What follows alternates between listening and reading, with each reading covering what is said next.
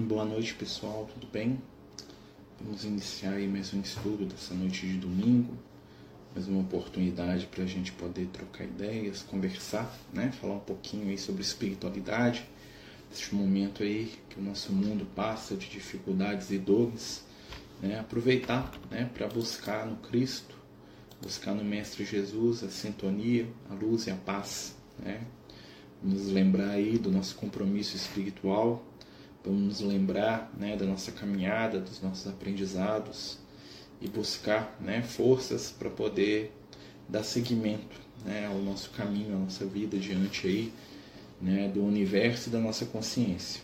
Nós vamos fazer nossa prece inicial, né, e como a gente tem feito todos os domingos, né, nós vamos conversar hoje né, sobre temas né, que os companheiros aí propuseram, né, dentro das questões de espiritualidade, de evangelho, de mediunidade, de doutrina dos espíritos. Né? Então vamos fazer uma prece pedindo a Jesus neste momento que possa nos envolver com seu amor, com a sua paz, com a sua luz. Pedir neste momento por todos nós, por aqueles que amamos, por aqueles que precisam de paz, pela paz na terra, pelos nossos queridos irmãos espirituais para os trabalhos da luz e do bem e por aqueles que amamos.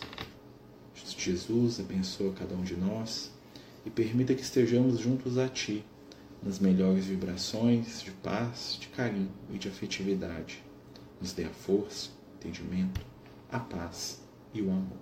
E fica conosco, hoje e sempre, que assim seja. Ó, até recebi uma visitinha aqui no momento da prece, né?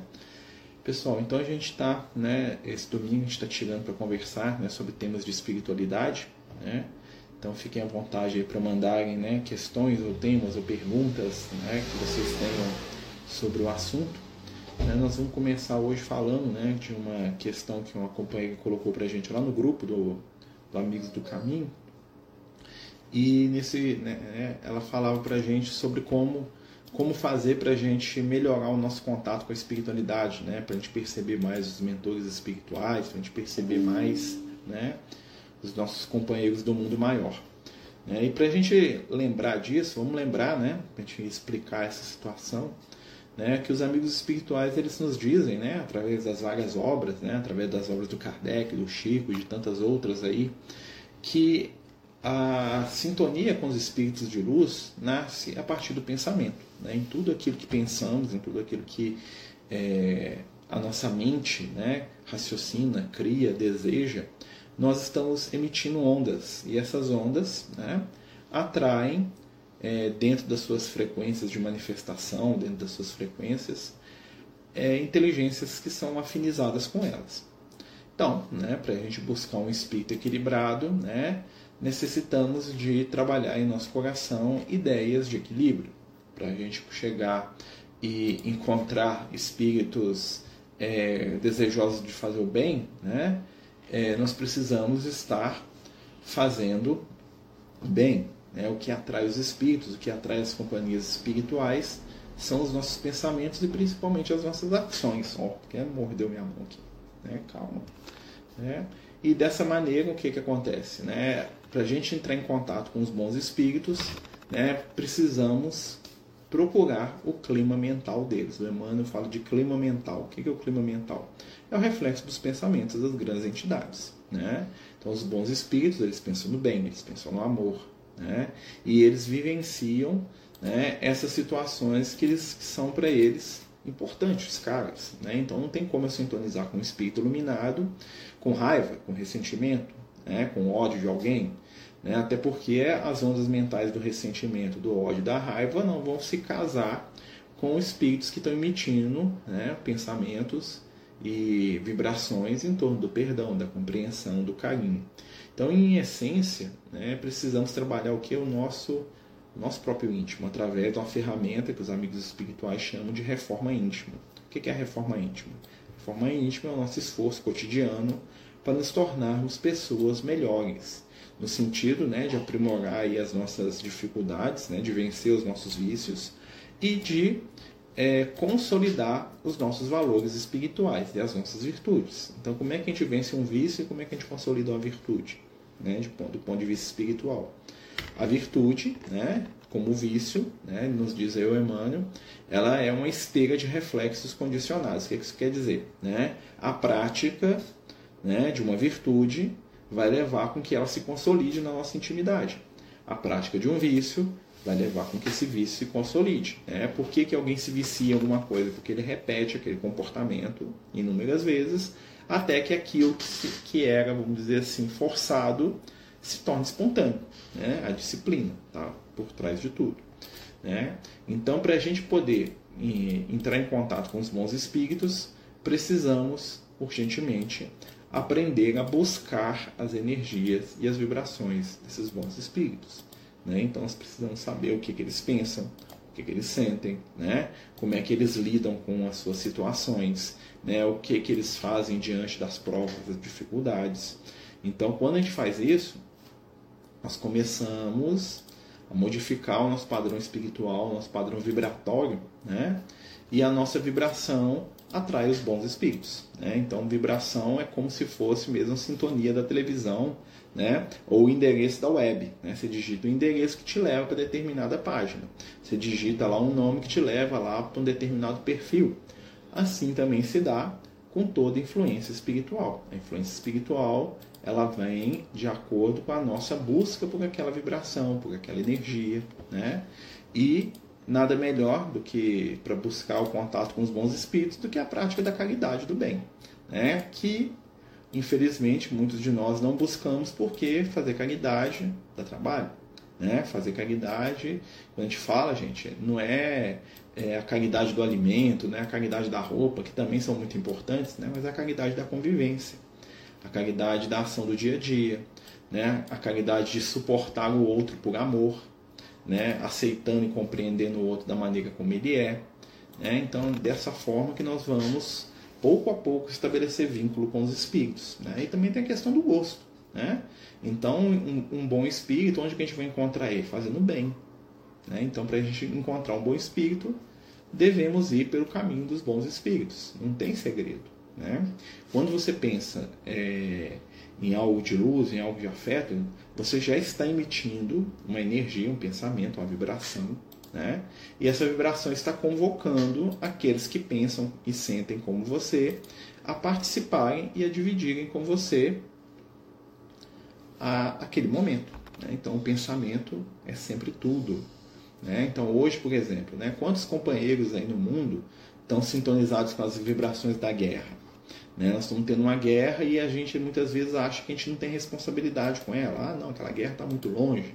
Aquilo ali não, não interfere na minha vida, está lá longe, lá na Europa, lá, não tem nada com isso. Tá? Mas todo comportamento de guerra que eu tenho, né? ou seja, o comportamento de disputa, de briga, de ressentimento em direção do meu irmão, né? todo esse tipo de comportamento, ele gera uma consequência de guerra. Né? Ele gera uma consequência, uma energia, e essa energia vai se somar com a de milhares de pessoas, né? os pensamentos em guerra. E o que, é que vai acontecer com essa energia?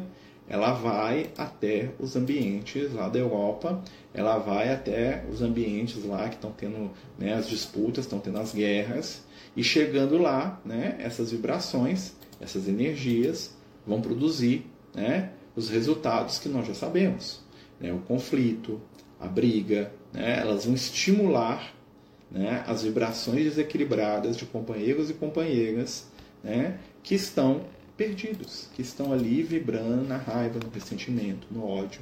Isso no ponto de vista material né, e no ponto de vista espiritual também. Tá? Existem espíritos no plano espiritual que são exímios guerreiros. Então eles estão lá no plano espiritual, eles estão lá né, agindo com energia, com vibração de guerra, né? E dessa maneira, o que, que acontece? Quando eles estão assim, eles envolvem os encarnados nas suas energias, nas suas vibrações, nos seus sentimentos, e isso produz né, os resultados deprimentes que nós vemos aí.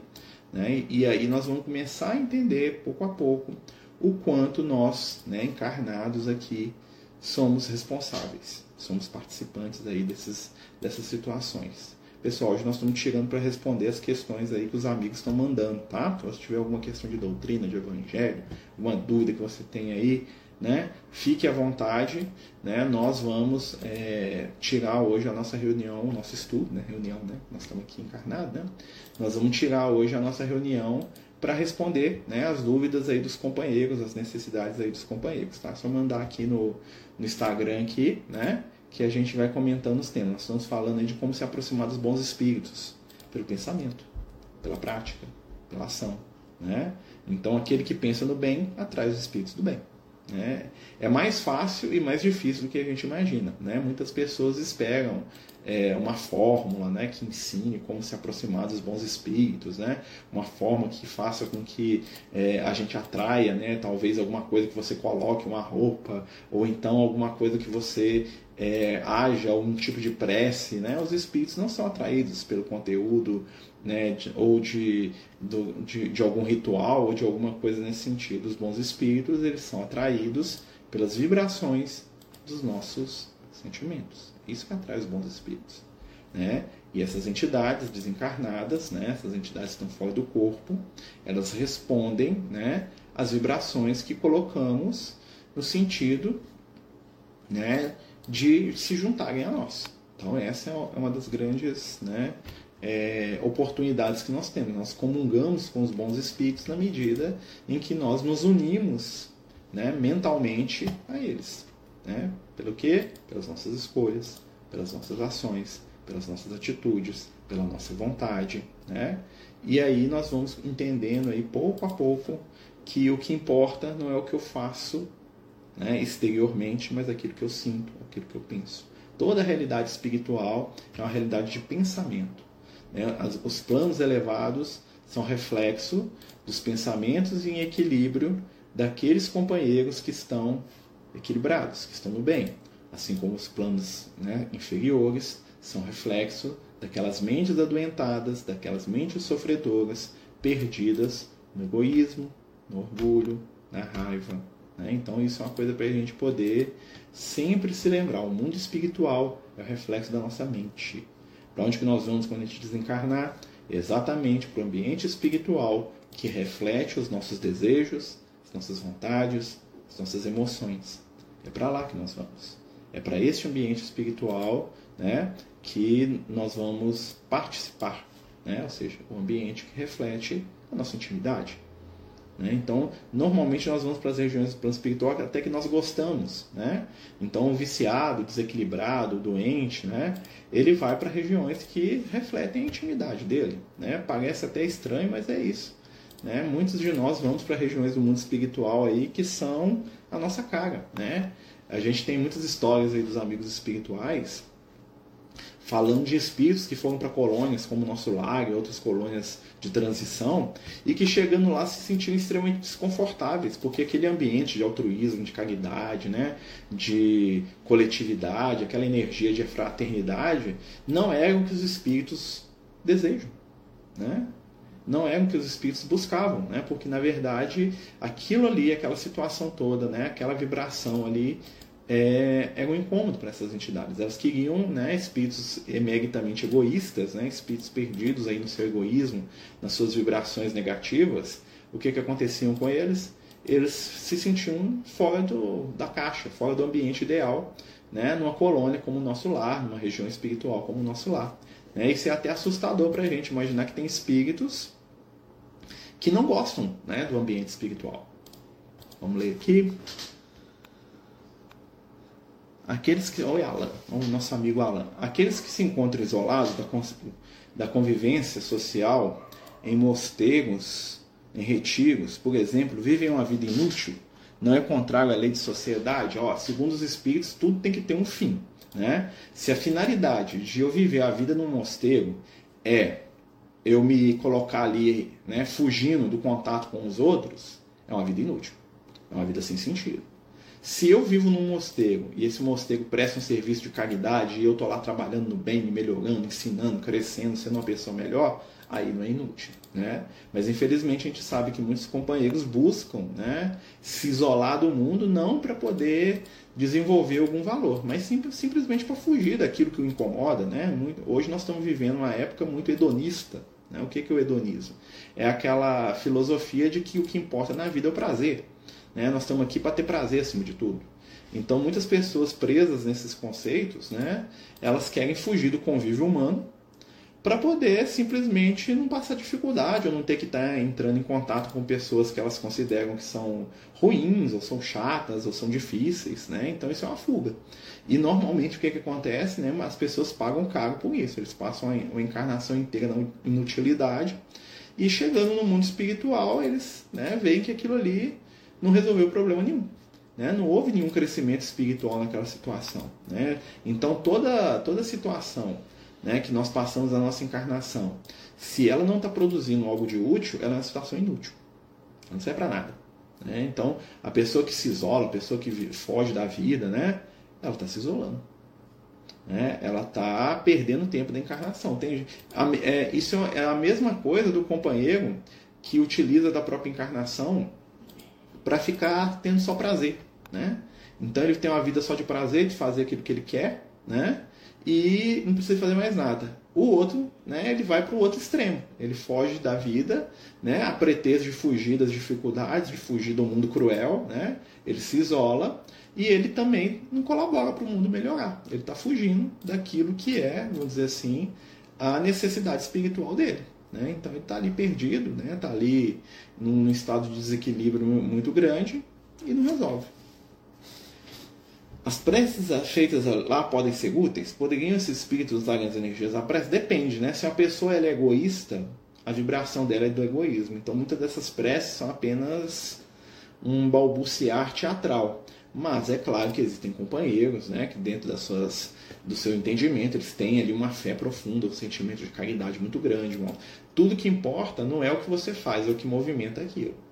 Né? Então não adianta fazer uma prece se essa prece é vazia se essa prece não reflete nada. Eu aqui fazendo uma prece aqui e que se dane, nem lembro depois que o que eu fiz. Isso tem muito pouca energia, muito pouca vibração. Né? A prece, o poder dela está exatamente na pessoa que a está realizando. Então, se eu acredito, se eu tenho fé, se eu estou lá vibrando realmente, a prece tem poder. Seja a prece de um, de um, num terço, né? seja minha avó rezando um terço, seja o pastor da igreja, seja o, o budista lá entoando lá né? o, o sudra dele, seja lá o, o, o, budista lá fazendo né? o, o mantra ou fazendo a prece dele para Buda, não importa. O que importa é o que você está colocando por trás daquela energia. Né? Se a pessoa ficar reclusa em oração, como as irmãs que vivem clausuradas, não seria útil para o mundo, para quê? Tem que pensar, útil para quê? Se, fosse, se ela for uma irmã daquelas que faz caridade, que fica lá no hospital trabalhando, cuidando, né, tendo atividades em favor do bem, aí é útil. Se ela é uma pessoa que vive apenas enclausurada numa cela lá, olhando para a parede lá, né, e sem nada de útil para o próximo, não, ela para que ela está encarnada? A encarnação se pressupõe, né, qual é o objetivo da encarnação? O trabalho. Né? Vamos pegar o nosso exemplo, Jesus. Jesus recomendou para algum dos seus discípulos ou para alguma das mulheres que andavam com ele que abandonassem a sua vida, se enfornassem numa caverna e ficassem lá? Olha quantas mulheres encontraram com Jesus, né? É, a samaritana, a cananeia, a Maria de Magdala, a Maria irmã do Lázaro, a Joana de Cusa, a própria mãe dele Maria, a Maria Marcos, né? a Salomé. Não, olha quantas pessoas. Né? E em nenhum momento Jesus falou para nenhuma dessas mulheres: falou, você quer ser santa? Vai lá pro buraco na caverna, lá vai morar sozinha lá e se isola do mundo. Não mistura com ninguém. Isso aí é uma coisa que veio depois do Cristo. Né? Vamos pensar bem. Né? Toda essa situação né, veio depois de Jesus. Toda essa situação né, veio pós Jesus. Né? Então vamos pensar. Né? Em algum momento Jesus né, ele ele entrou nessa energia ou nessa onda? Ele falou para elas ficarem lá? Não. Então, porque isso realmente né, não era algo interessante. Né? Vamos pensar bem, não era. Né? Lembrar da Alcione, né, que quando virou freira, sim, Alcione virou freira e ela percebeu que lá no convento ela não estava sendo útil, ela foi e abandonou. Né? Porque ela tinha uma visão do que, que era ser freira que era muito diferente da, da realidade. Ela achava que ela estava lá para se doar e tal, e as fregas, né, que ela conheceu, claro que não são todas, né, gente, a gente tem que lembrar sempre disso, né, é, eram apenas espíritos que estavam fugindo da vida, né, das suas necessidades. Marcelo, água benta no catolicismo seria a mesma coisa que água fluidificada? Em essência, sim. Né? O que importa, o que é água fluidificada? É uma água onde os espíritos colocam vibrações e energias positivas baseado na fé das pessoas né? E na vibração daqueles que estão ali com ela. O que é água benta se não isso? Né? Só um nome que diverge. Né? Na verdade, a água benta, qual é o objetivo dela? É colocar lá para o pessoal né, energias positivas, é ajudar. Né? Apenas o que muda é a nomenclatura. Né? A gente sabe que o nome né, é, é, é apenas é, um acessório. Né? Então.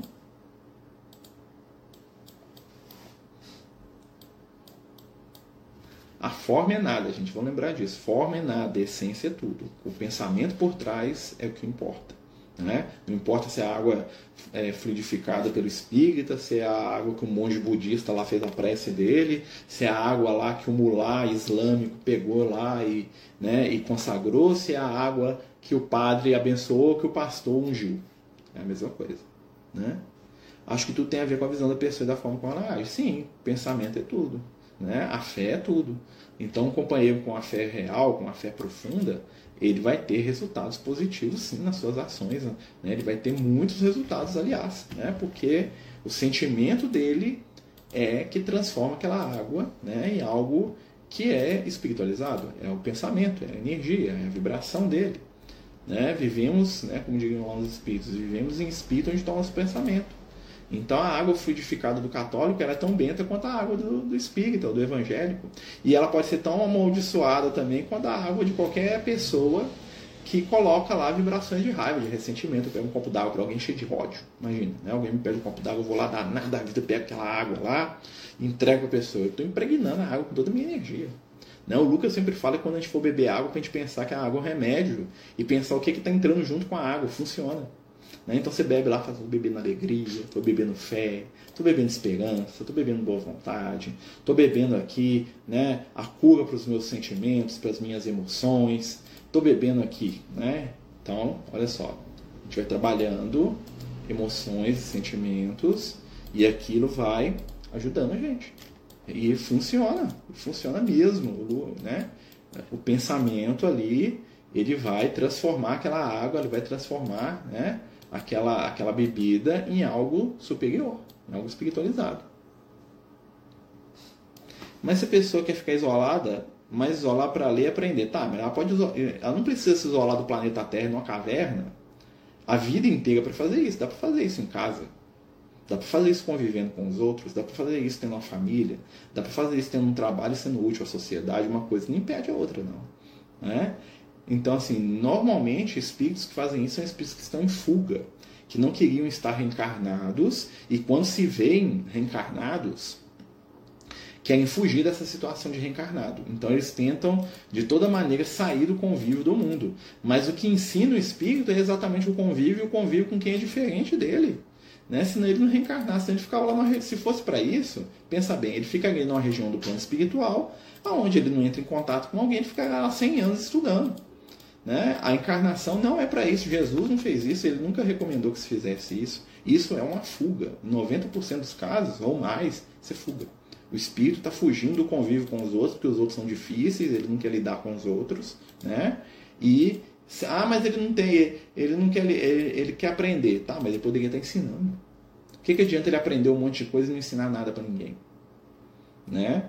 Então é, é raríssima vez que isso, isso tem algum proveito para o espírito. Só se for em casos muito particulares e limitados. Você vê lá, ó, quando o, Paulo converteu ao cristianismo, né, o Saulo, ele foi lá para o Oásis de Dan. Ele ficou três anos no Oásis de Dan, três anos. Né? Mas ele ficou lá estudando o evangelho com as pessoas que estavam com ele. Ou seja, depois disso ele saiu e foi viver a vida dele como cristão. Ele não ficou a encarnação dele toda presa lá no Oásis, não. Então existem períodos. Né? A intercessão de um espírito materno elevado, por exemplo, não seria um privilégio para um espírito que não agiu no bem, em detrimento de outro espírito na mesma situação, mas que não tem quem interceda por ele? A intercessão pressupõe merecimento.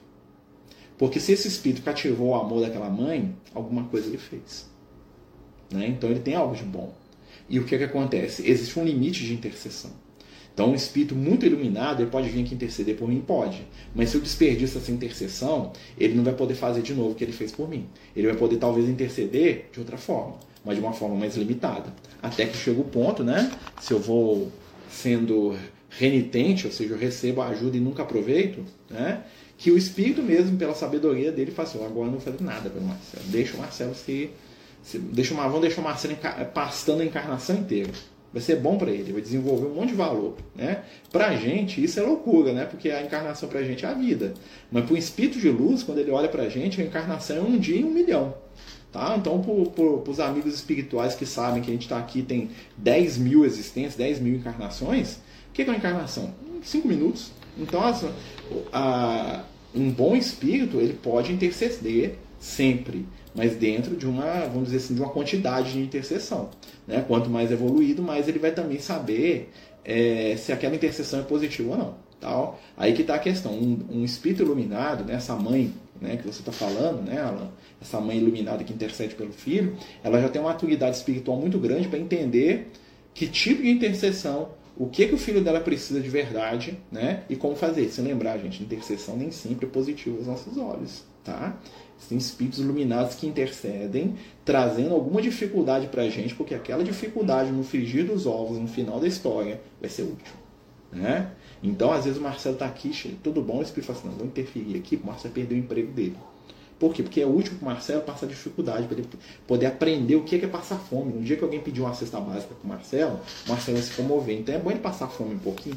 Deixa ele, ele não vai morrer não, porque nós vamos ajudar ele. Mas deixa ele passar fome um ano aí para ele ver, né? Passar umas dificuldades, para ele aprender. Ele está muito egoísta. Né? Então existem interseções que são, né, por exemplo, doença. Né? Tem um caso lá no, nos livros do André Luiz que eles vão visitar um moço e o moço estava muito difícil, muito agressivo, né, dentro de casa, a, né, muito viciado, a espiritualidade falou assim, nós vamos beneficiar o nosso irmão né, com um mal súbito.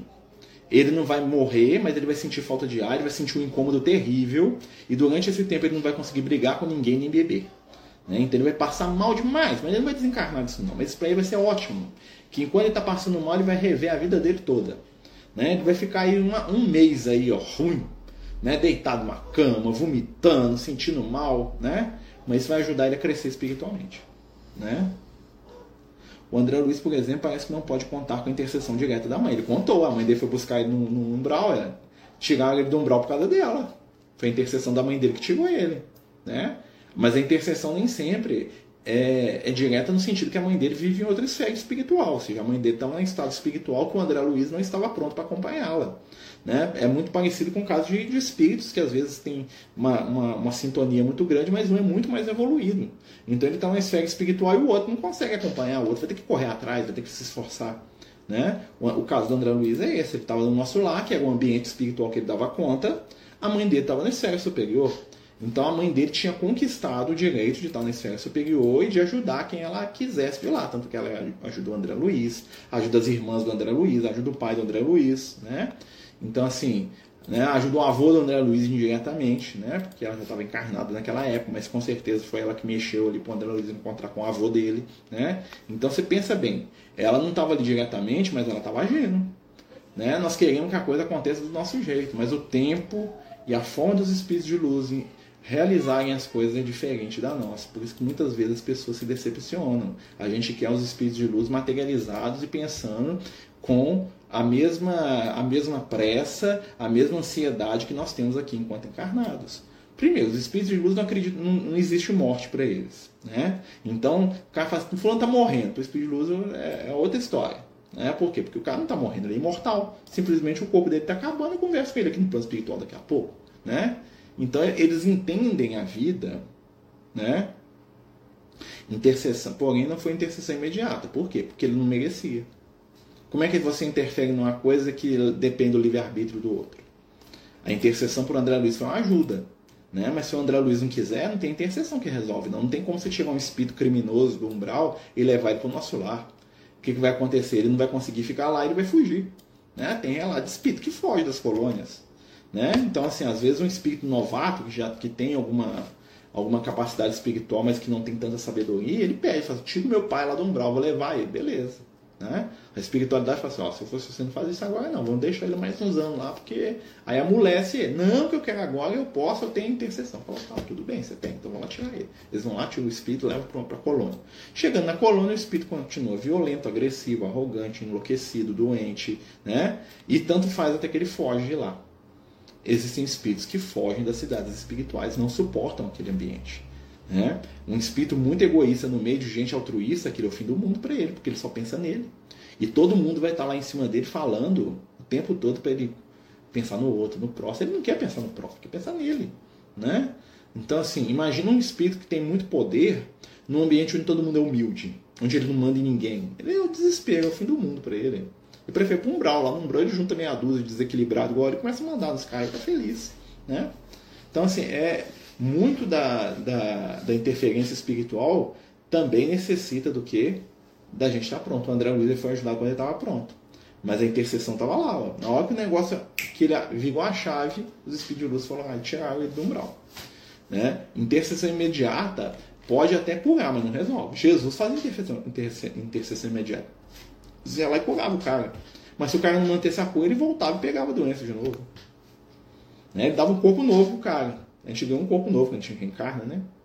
Mas se eu não manter meu corpo, eu fico doente, igual é na minha última encarnação, né? Então eu reencarno aqui por intercessão. Eu era um, um, vamos dizer que eu era um alcoólatra. Aí eu reencarno por intercessão de alguém que me ama no plano espiritual com um corpo perfeito, sem nenhum traço né, dos, dos resquícios do alcoolismo. Pela minha necessidade, né, eu destruí o meu fígado, destruí meu, meu organismo, eu ia reencarnar totalmente desequilibrado. Né? Meu corpo ia obedecer a formar um corpo com problema hepático, um monte de coisa. Ia ser um menino com problema hepático. Aí vem um espírito me ama e fala, Marcelo, eu vou ajudar ele, porque eu gosto do Marcelo, ele é meu amigo, eu amo ele demais. Ele vai reencarnar, eu vou dar, uma, vou dar uma chance para ele, ele vai reencarnar sem ter nada. Aí o Marcelo reencarna um corpo novinho em folha. Né? A intercessão aconteceu. Aí o Marcelo, quando começa a fazer 14 anos de idade, começa a encher a carga. O que, que acontece? Às vezes, em seis, em seis meses, o organismo dele arrebenta tudo. Assim, mas não pode, o fulano bebe há 20 anos, o menino bebeu 5 anos, né, 5 meses está morrendo. Né? Por quê? Porque está lá, estava lá represado. Né? A intercessão estava segurando, mas o meu comportamento né, é como se eu dissesse, eu não quero intercessão, eu quero ser eu mesmo. Aí eu, eu empurro a intercessão para lá e aí volta, e volta tudo. Né? Então tem gente que desenvolve doença assim, ó, em meses, um comportamento desequilibrado. Por quê? Porque está sendo represado alguém lá botou a mão e falou assim, não. Aí eu falei, não. Aí eu empurrei a mão e falei, sim, eu quero. Deu o que deu. Né? Então a intercessão ela funciona desde que né, a gente a mantenha, não adianta. E com certeza na próxima encarnação, né, por mais que o outro queira interferir, não vai dar para dar um corpo 100% perfeito, não. Vai falar assim, não, 100% não, eu deixo você dar uma aliviada para ele aqui. Mas você viu que dar um corpo 100% perfeito com o Marcelo é, é bobagem. Né? Então vamos dar um corpo aqui com, com as, umas limitações boas aqui para ele poder aprender a ser uma pessoa melhor. Pessoal, a gente está conversando aí sobre doutrina espírita, mediunidade, evangelho. Quem tiver qualquer questão aí, dúvidas, perguntas, fica à vontade, tá? A gente está aí à disposição. Vamos conversando. O Espiritismo fala muito em trabalho, trabalho, trabalho. Como fica o restante da encarnação? Aí né? É, é, diferente, né? Porque o que é trabalho? Trabalho é toda ocupação útil. Quando os espíritos falam de trabalho, eles estão falando da ação positiva no bem. Então, dentro da minha casa com meus filhos, eu estou trabalhando. Eu posso ser um bom exemplo, eu posso ser um mau exemplo. Né? Deitado numa cama, eu posso trabalhar. Né? Eu posso trabalhar por mal, sendo um resmungão, um chato que reclama de tudo, que está nervoso. Né? Eu, eu, vejo isso muito lá no hospital onde eu trabalho. Há uns anos atrás eu trabalhava levando medicamento lá o pessoal da hemodiálise. E eu notava, assim, normalmente muitos pacientes que, que são atendidos lá na hemodiálise também têm hanseníase, tem lepra, né? Não usa mais o termo lepra, né? Mas só para a gente entender bem, né? E a gente via casos semelhantes à diferença, né? Enquanto alguns companheiros lá né, que estavam lá sofrendo e passando dificuldade. Eles brigavam com o enfermeiro, eles entravam na justiça por causa de pedaço de. por causa de fruta. Faltava fruta, ah, porque não tem maçã, o cara acionava a prefeitura na justiça. Né? E brigava, estava sempre nervoso, agressivo, jogava os trem na cara dos enfermeiros. Porque vocês estão trabalhando para mim, vocês são meu empregado. O cara estava lá fazendo hemodiálise, cheio, cheio, leproso, e tratava os outros assim. Do outro lado, o outro que tinha o mesmo problema, às vezes um grau maior, Né? Tudo para ele era lindo, tudo era bonito, muito obrigado. Nossa, vocês são bons demais. Nossa senhora, que beleza, que são espíritos diferentes passando pela mesma prova. Um está trabalhando, que é aquele que está enfrentando a prova com amor. Outro não está trabalhando, não. O outro está só em, em, processo de expiação espiritual. Né? Então, o trabalho é, que os espíritos falam é a nossa ação positiva dentro do tempo que nós temos. Eu posso fazer o trabalho do bem assim, aqui, eu estou sentado aqui, isso aqui, né? Eu estou tentando fazer um trabalho do bem, né? Dentro das minhas limitações, é claro. Né? Eu poderia estar gastando esse mesmo tempo que eu estou sentado à toa para fazer alguma coisa inútil ou pior, para fazer alguma coisa que prejudica os outros. Trabalho, tá? Não é só carregar a cesta básica, fazer campanha do quilo, não. Apesar que esse também é um trabalho, né? Não é só isso, não. O trabalho é, toda, é usar o nosso tempo de maneira útil pra gente e pro próximo. Seja o tempo da diversão, você pode se divertir. Né? Imagina, eu vou me divertir, mas eu chego lá, eu brigo com todo mundo, eu sou chato, eu pego no pé da mulher, dos filhos, eu brigo por causa do refrigerante, eu vou lá na, na fila do cinema lá, eu não espero, aí o cara que tá recebendo o ingresso lá, eu xingo ele todo. Eu tô trabalhando mal. Né? Eu posso estar numa viagem de férias e estar trabalhando bem. Né? Vamos lá. O presidente da Rússia pode não voltar a reencarnar como Hitler, é bem diferente o caso dele. Né? O Putin é um espírito muito menos é, atrasado que o Hitler. Você pensa que o Hitler é um cara que sistematicamente exterminou lá né, milhões de judeus, sem contar os milhões que morreram na guerra, soldados alemães, soldados. Né? Então, assim, o Putin tem que fazer muito para casa ainda para chegar no dedinho do pé do Hitler. Graças a Deus, né? não precisamos que ele faça. Né? Então, assim, os casos dos dois são bem diferentes. Né? O Putin é um espírito ali que você vê que tem um certo desequilíbrio. Né? Mas o desequilíbrio do Putin ele bate com o desequilíbrio dos outros líderes do, do planeta. Né? Se os outros líderes do planeta se sentassem e conversassem como irmãos, nada disso teria acontecido. Né? Sobre, quando um não quer, dois não brigam. E, e ali estava um provocando o tempo todo, até que o mais maluco da, do lado da corda puxou demais, que é o que está acontecendo. Né? Toda guerra é sempre o mal contra o mal, vamos lembrar disso. Né? Vamos lembrar que lá na Ucrânia existem, existem os maiores grupos de extrema é, neonazista tá lutando lá do lado do governo da Ucrânia. Né? Quer dizer que todo ucraniano é nazista? Não. Quer dizer que, nem, que existem nuances nessa situação. Quer dizer que isso diz que o Putin podia atacar lá? Não, porque ele é um outro país, não tem direito de invadir o país dos outros, não. Mas olha só, né? a violência gera cada vez mais violência. Se os líderes mundiais, ao invés de espremerem a Rússia, sentassem para se conversar, né, para dar uma, uma, uma, chance de igualdade para todos, talvez a guerra não aconteceria. Né? Então nós temos que pensar muito nisso. Né? Como dizem os espíritos, toda guerra é sempre o mal contra o mal. Né? Claro que existe um mal menor e um mal maior, mas é tudo mal. Tá? Não tem speed luz nenhum falando pro outro, vai lá jogar bomba lá no seu irmão, lá. vai lá e arma o outro até os dentes lá, vai lá e. Hum, luz não faz isso não. Né? Então a gente tem.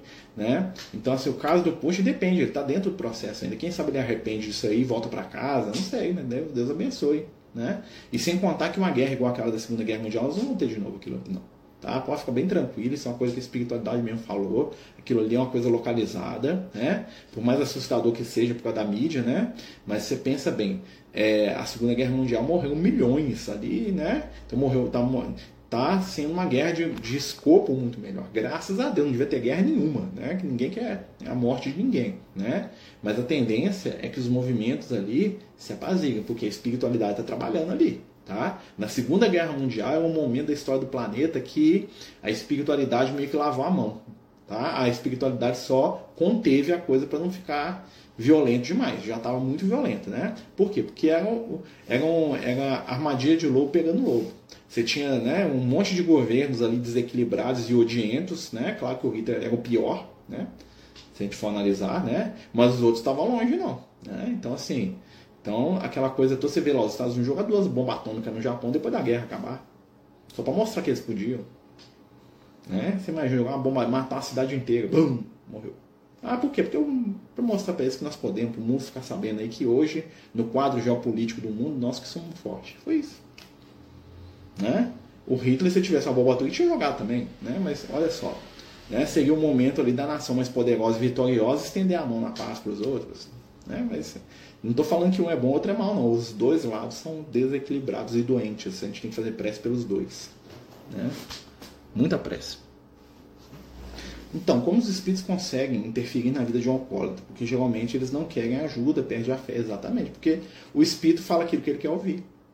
Né? Os espíritos equilibrados, né? Então o espírito desequilibrado ele está lá e a pessoa escolheu escutar a voz dos espíritos que bebem igual ele, que fazem o que ele gosta. É, tudo é escolha. Mas os espíritos de luz conseguem ajudar sim. Aí vai no conta-gota. Aí vai num processo que é lento, demorado e gradual. A diferença dos espíritos de luz é que os espíritos de luz não desistem. Então o espírito ele pode ficar ali séculos ali para poder resgatar alguém. Leia o livro Renúncia e você vai ver, né, a, a mãe do Gregório, a Matilde, né? O Gregório, para quem não sabe, foi um papa da Igreja Católica, né, que estava lá nas trevas lá, né? E era um chefe de uma cidade, de uma, de uma falange monstruosa que comandava quase que a América inteira nas trevas, tá? Então ele estava lá na cidade, lá do mundo espiritual inferior. E a Matilde tinha sido a mãe dele, e foi ela que obrigou ele a entrar para a igreja. Né? Ele entrou para a igreja lá na, na, Idade Média, lá afora, e lá ele desandou, ele virou um guerreiro, abandonou, desacreditou de Deus, e ali ele foi para um umbral, desencarnou, violento, né? e ficou lá virou um chefe das trevas. Aí a Matilde falando com o André Luiz, com o Gúbio, que é um outro espírito que está lá indo ajudar, ela fala assim: depois de 500 anos, eu sinto o meu filho entediado do mal. Olha só a frase da, da Matilde: 500 anos. Ele estava no umbral, tinha 500 anos que o espírito estava lá liderando as forças das trevas do umbral, cheio de ódio. A mãe dele estava lá observando de longe, sem que ele visse, é claro, né? Ela ia visitar ele de vez em quando, invisível aos olhos dele, porque ele não percebia, né? E aí agora, né, na hora que o livro se passa, lá na década de 40, ela fala assim, pela primeira vez em que em cinco séculos eu sinto o meu filho entediado. Ele não estava arrependido, ele não estava cansado, ele não estava desanimado de ser mal, ele estava entediado, ele estava com tédio. É estranho de ser mal. Saco. Cansado disso aqui, cansado de julgar os outros, cansado de ficar sentado nesse trono aqui, cansado dos outros ficar me adorando igual Deus aqui. Ah, tô entediado essa vida aqui. Aí ela fala, é agora que nós vamos pegar ele. E aí ele, ela faz todo um trabalho com a espiritualidade, parece que foi feito ali em dois dias, né? Não, estava 500 anos. Cara, Esperou 500 anos para ajudar o filho dela. 500 anos, né? Um dia numa semana, 500 anos. E ela e conseguiu. E ela tira o Gregório das trevas. E, ela, e na hora que ela tira ele das trevas, assim, eu vou reencarnar, vocês cuidam dele aqui e mandem para mim lá. Porque eu estou reencarnando, eu vou receber como filho que eu vou educar ele de novo. Olha só o amor desse espírito ia receber um filho complicadíssimo, um espírito desequilibradíssimo, né? Ficou 500 anos trabalhando pro cara, na hora que o cara tremeu nas trevas lá, água para recuperar ele, ela já reencarna e fala assim, vocês podem mandar que daqui a pouco, quando eu estiver na fase né, adulta, vocês me mandam ele aí que ele vai ser meu filho aqui. Olha só, ela, ela pagou a vida espiritual dela, né? No sentido assim, ela podia estar crescendo em outros aspectos. Claro que ela cresceu, fez um monte de coisa, 500 anos para fazer um monte de coisa, né? Ela se, se tornou um espírito iluminado. Mas sempre o foco foi o quê? Ajudar meu filho porque eu obriguei meu filho a ser padre. Quando eu obriguei meu filho a ser padre, eu tirei o livre-arbítrio dele. Ele foi para a igreja, fez um monte de coisas terríveis lá dentro da igreja, até assumiu o título de papa, né? desequilibrou geral, né? e eu me sinto responsável. Ela é culpada dele ter feito mal? Não. Ela estava dentro da história. Né? Talvez, se... mas se ela não tivesse mandado ele para a igreja, talvez ele fosse outra coisa maligna. Né? Porque ele ia ser aquilo que ele era. Né? Apesar que ele culpava ela, ele falava que a culpa era dela, que ela que mandou ele para a igreja, que ele virou aquilo por causa dela. Né? E estava empurrando a responsabilidade. Mas mesmo assim, né? ela foi lá e ajudou ele. É isso aí. Ó. Né? A espiritualidade vai ajudar. Existe alguma forma de saber quando um sonho de fato um encontro com algum espírito? Sim, a emoção. Aquilo que nós sentimos. Não, gente, quando você encontra com alguém que você ama no mundo espiritual, a emoção é diferente. Né? Claro que existem alguns sonhos que são lembranças, a gente está lembrando, às vezes, uma situação de uma vida passada, a gente está lembrando, às vezes, né, de alguma questão lá que aconteceu em outra encarnação, e aquilo traz né, uma sensação, assim, uma saudade, né, que é uma lembrança. Outra coisa que você encontra, você encontrou com alguém, pode ter certeza, é algo assim acachapante. Você acorda e fala, nossa. É aquele sonho que você acorda de manhã e fala assim, nossa, agora eu acredito que existe vida depois da morte. Viu? No. Depois até a, a, vibração sai, né? Mas você, na hora que você acorda, você assim, que coisa boa. Né? Nossos sentidos se limitam ao que podemos perceber pelos óculos. Nos espíritos a visão está limitada, porém nas colônias mais próximas os sentidos ainda são limitados? Sim, porque os sentidos são análogos do corpo físico. Né? Então, o sentido no mundo espiritual, né, o corpo espiritual responde à mente do espírito. Se o espírito tem uma mente, uma mente muito materializada, as percepções dele no mundo espiritual vão ser as mesmas que ele tem aqui no plano físico. Com o tempo, né? até porque ele não acredita que pode perceber mais do que aquilo. A mente está em tudo. Até porque também, se o espírito tivesse uma percepção visual ou qualquer tipo de percepção muito diferente, ele ia ficar doido. Igual a gente estava falando outro dia lá no estudo. Imagina você enxergar, igual os espíritos falam lá para Kardec, você enxergar em todos os cantos do seu corpo. Seu dedo enxerga, seu, aqui nos olhos, aqui atrás, na, em cima da cabeça, aqui de baixo, dentro da boca, aqui atrás, na orelha. Tudo você está enxergando ao mesmo tempo. Ou quanta informação visual. Você ia ficar ah, você ia ficar tonto. Você está acostumado a ver só no foco. Você ia passar mal, você ia cair e falar assim, meu Deus, eu quero. Né? E isso, escutar, ouvir, sentir, cheirar, tocar, imagina. Nós não temos sensorial ainda, nós não temos é, capacidade mental ainda para isso. Né? E isso vai acontecer quando a gente chegar num nível espiritual superior. Aí nós vamos conseguir, mas isso é um processo. Né? Lento e gradual. Né? Vamos lembrar que quando, Kardec, quando o Kardec ensina, é, quando os espíritos falam para Kardec, os Kardec, os, ó, os Kardec, os espíritos estão falando do geral, tá? Eles não estão falando do específico. Né? Eles estão falando do ideal da coisa. Ó, o espírito ele enxerga tudo. Né? Eles estão falando, quando eles estão falando, eles estão pensando assim, que esse espírito iluminado que vive lá nas estrelas igual Jesus, é assim que eles percebem o universo.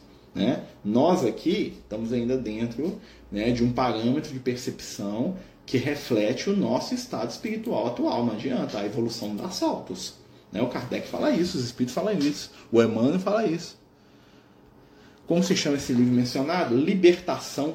Ah, não, tá. Estou é, falando de libertação, amigo. É a libertação que tem o Gregório. Tá? A libertação do André Luiz. Chama Libertação, pelo Chico Xavier.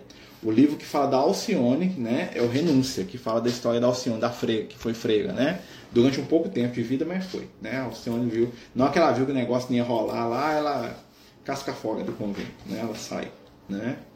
Porque ela não estava lá para se isolar, ela estava lá para trabalhar no bem. Na hora que ela viu que o pessoal lá não era muito chegado no trabalho, ela cascou fora. É o que o de Luz faz. Ele chega, ah, que legal isso aqui, né? Quer participar. Né? Eles fazem isso até com a gente. Né? Chegam, nossa, que bom, hein? Olha só. Que legal, Marcelo, quero trabalhar. Não, que bom, vamos lá, vamos. Aí eles falam assim, Marcelo, o negócio é o seguinte, vocês não estão trabalhando nada aqui, ó. Aí. Né? Os de Luz são assim. Eles se aproximam da gente para nos ajudar, eles nos amam, né? Você fala assim, nossa, quer fazer um trabalho de caridade. Aí vem os espíritos. Aí não que eles veem o que a gente está fazendo, aí eles decidem se eles ficam ou não. Ah, o pessoal ali é só turma da boa conversa. O negócio deles é bater papo, colocar a mão na massa mesmo que é bom, eles não são chegados, não. Sempre tem uma desculpa para não fazer as coisas, sempre tem uma desculpa né, para fugir da responsabilidade. O que, é que acontece? Os espíritos dá tchau. Fala assim, ó, vamos daqui uns dois anos nós voltamos aqui para ver se melhorou o ambiente aqui, vocês estão trabalhando de verdade, né? Porque o que importa que atrás dos espíritos são as nossas ações, os nossos pensamentos, o móvel, né? Ó. Gente, nós estamos conversando, né, sobre temas aí da doutrina espírita e do evangelho, né? Quem tiver questões, perguntas, fiquem à vontade.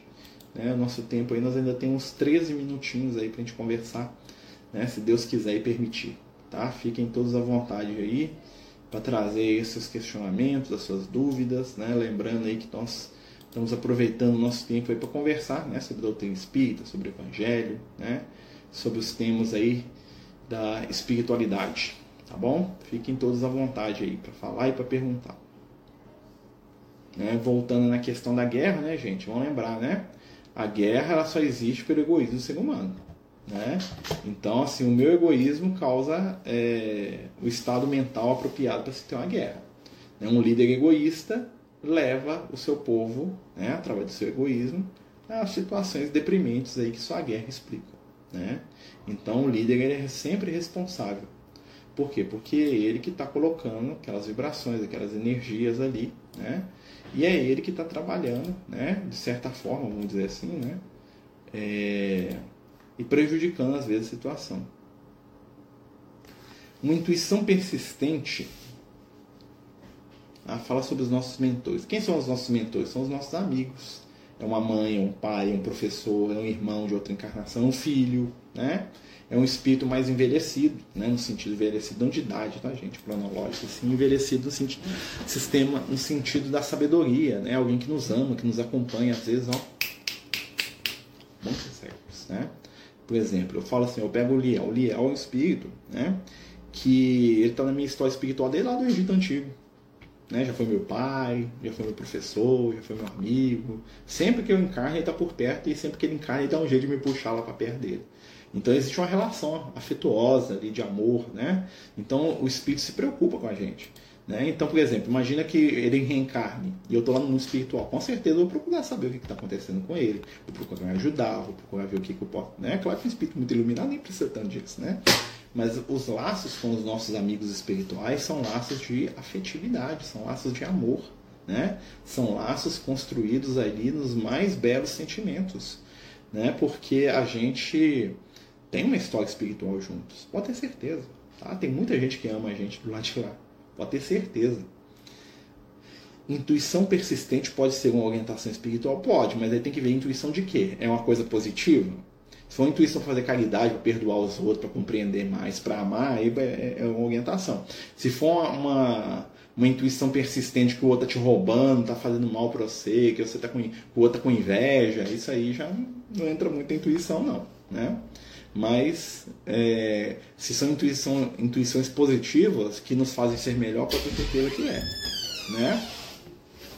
Ó, chegou um look. Depois que desencarnamos, o nosso mentor vai ser mentor de outra pessoa, continua conosco. É, alguns espíritos, eles são, vamos dizer assim, responsáveis por famílias inteiras. Tá? Eles, eles, é, o que acontece? Na medida que a gente evolui, a gente individualiza a atenção, vamos dizer assim. Né? É aquela questão: um professor de jardim da infância ele cuida de 50 meninos. Estou exagerando, tá, gente? Aí, quando você vai fazer um mestrado, doutorado, você tem o seu orientador. Fulano é o meu orientador de mestrado. Né? É assim que todos falam, eu não sei, não eu nunca fiz. Né? Ou seja, está individualizado. Você está entendendo? Então, quanto mais o espírito cresce, mais ele se torna alvo de uma atenção mais específica e de um mestre mais específico. Né? Mas o nosso mentor, com certeza, vai continuar sendo uma referência para a gente, ele é um amigo. Né? A gente tem muito o mentor como algo, vamos dizer assim, particular, e não é. Tá? O guia espiritual de uma pessoa pode ser guia de vários, se ele der conta, se ele tiver interesse em fazer isso. Né? Às vezes ele é guia de uma família, ele está cuidando de várias pessoas. Né? Então eu posso dizer, por exemplo, que um amigo espiritual que cuida de mim, ele nem é sensível aos problemas dos meninos aqui de casa né? Então ele vai vir, vai visitar, né? Vai olhar, vai ver o que, que ele pode fazer. Às vezes acontece de espíritos serem mentores de duas, três pessoas da minha família, aqui mesmo em casa tem, né?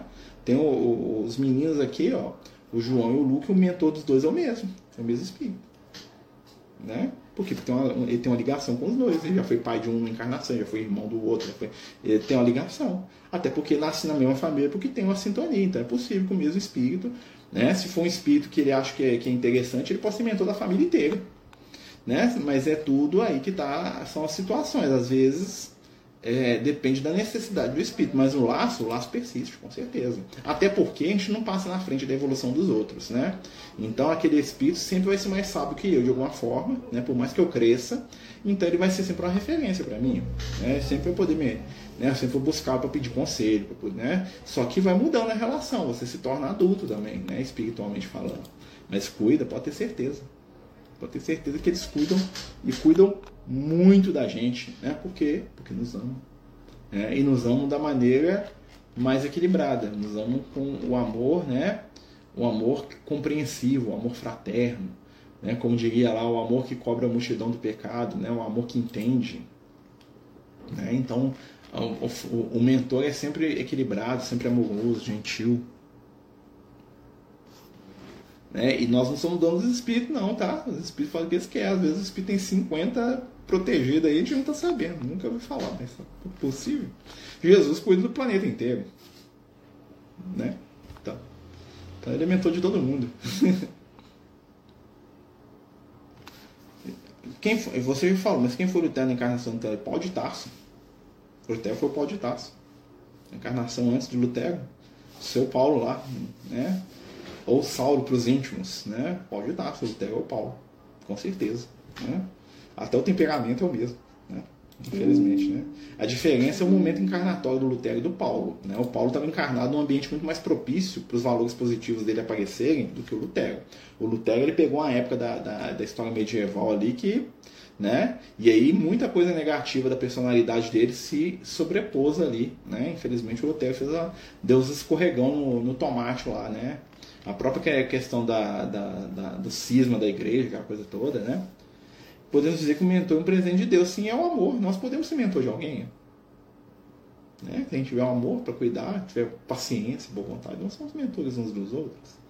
Né? Dizem que o Felipe Melachitão, amigo Barrambé, é amigo de Lutero. Isso aí, tem um livro do Hermínio Miranda chamado As Marcas do Cristo. Né? Eu gosto demais do Hermínio Miranda. Que ele fala isso, eu concordo 110% com isso. O Melachitão é o, é o. É o. Como é que chama? É o. Martim Lutero. Ó, Martim Lutero. O Melachitão é o Barnabé. Tá? Né? O Felipe Melachitão é um, é, um, é um braço filosófico, é o cara mais calmo da dupla, né? E com. né? É assim. Tá?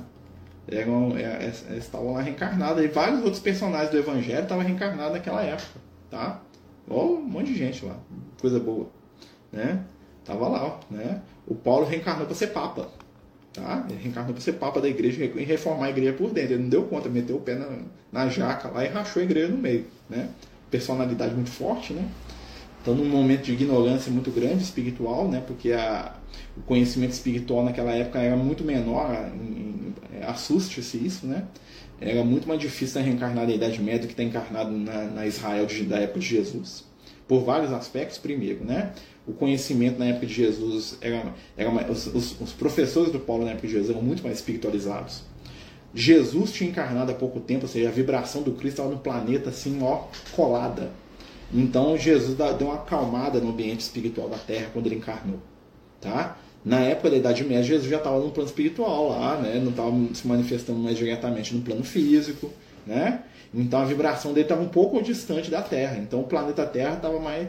Né? Então ali né, é um momento de prova. Né? Jesus manda dois dos seus, dos seus discípulos encarnarem naquela época. O Francisco de Assis, que reencarna lá no ano 1100, alguma coisa, e depois, cerca de 300 anos depois, ele manda o Paulo de Tarso. Vocês vão lá. Um era para trazer o amor para a igreja, outro é para resolver as questões aí de, de interpretação espiritual. O Francisco de Assis conseguiu. Só que depois o que aconteceu? A igreja engoliu o Francisco de Assis, transformou ele mais um santo, botou ele lá no altar lá, tudo é muito lindo e continua do jeito que está. O Lutero, não. O Paulo quebrou a igreja no meio, criou a reforma protestante, né? Libertou o evangelho de certa forma, que agora nós podemos interpretar a Bíblia do jeito que a gente quiser, mas ao mesmo tempo ele criou um, uma coisa difícil de lidar. Né?